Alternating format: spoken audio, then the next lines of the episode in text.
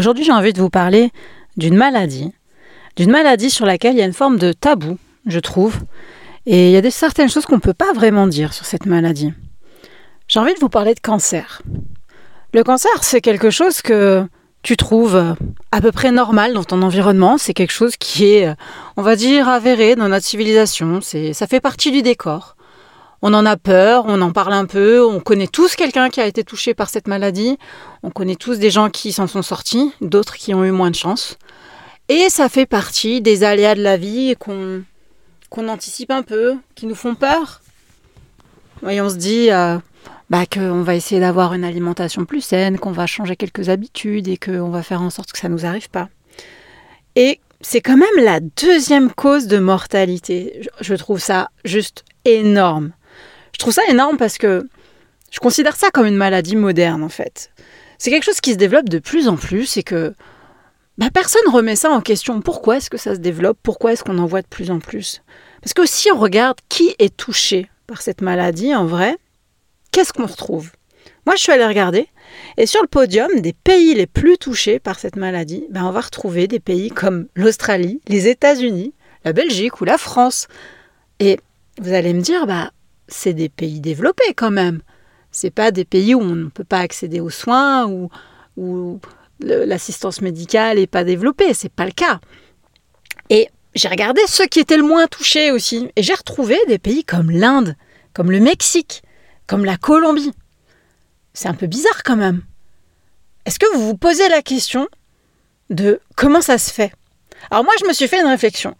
Je me suis fait une réflexion que j'ai jamais vu une personne épanouie développer cette maladie. Une personne qui est heureuse dans sa vie, je l'ai jamais vue développer le cancer. Et j'en ai vu beaucoup autour de moi, que ce soit dans ma famille, dans des relations plus ou moins proches, dans mon entourage, dans des relations de travail. J'ai perdu plusieurs personnes comme ça. Et est-ce que c'est la norme au final? Parce que bah, les personnes qui sont parties, elles avaient toutes des frustrations, toutes des gros fardeaux sur le dos.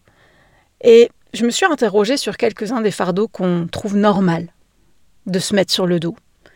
Est-ce que, par exemple, bosser dans quelque chose que t'aimes pas, pour 2-3 000 euros, pendant plus de 40 ans de ta vie, tu trouves ça normal? Est-ce que ça n'aurait pas une incidence sur la façon dont tu te sens?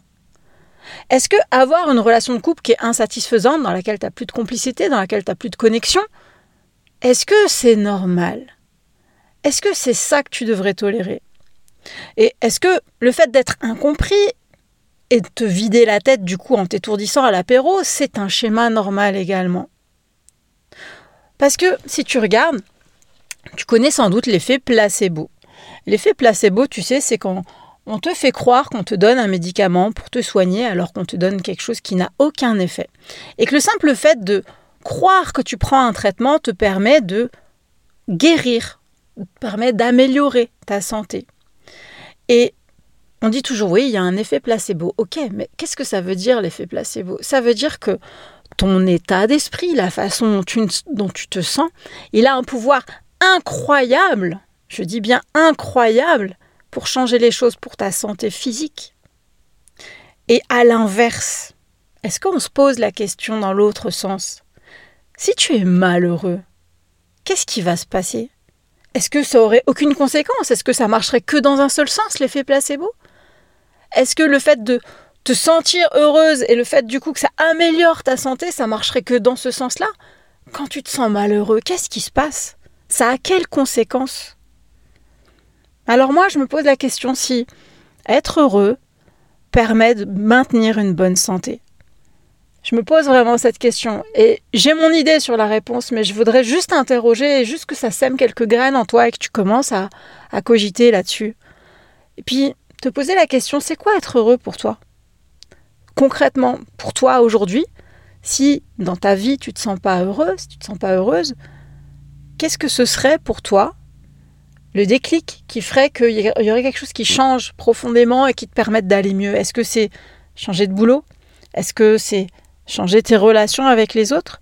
Est-ce que c'est te libérer de blocage, te libérer de rancœur que tu traînes peut-être depuis des années?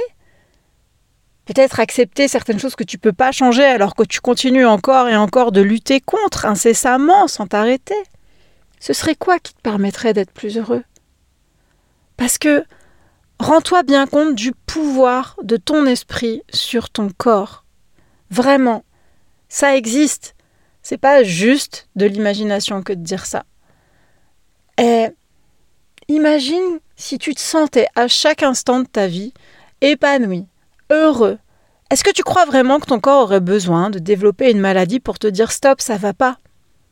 Parce que beaucoup de personnes qui ont développé ce type de problème, comme le cancer, eh bien, il y a deux écoles. Il y a ceux qui vont se plaindre et euh, qui vont avoir une forme malheureuse je suis désolée de le dire comme ça, mais c'est un petit peu ça qui se passe, ou ceux qui ont porté ça trop longtemps et pour qui c'est trop tard de réparer les dommages que le corps a subis. Et puis il y en a qui vont se dire waouh, euh, je suis sur le point de d'arrêter de vivre en fait.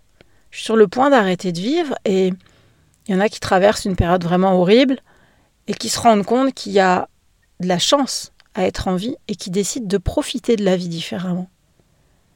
Toi, tu serais dans quelle catégorie de personnes si ça t'arrivait? Qu'est-ce que tu auras envie de faire?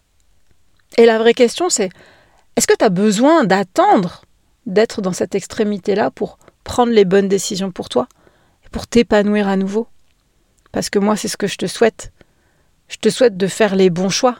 Je te souhaite d'écouter la petite voix à l'intérieur de toi parce qu'elle sait ce qui est bon pour toi et si tu as besoin d'un coup de main pour ça, je suis là.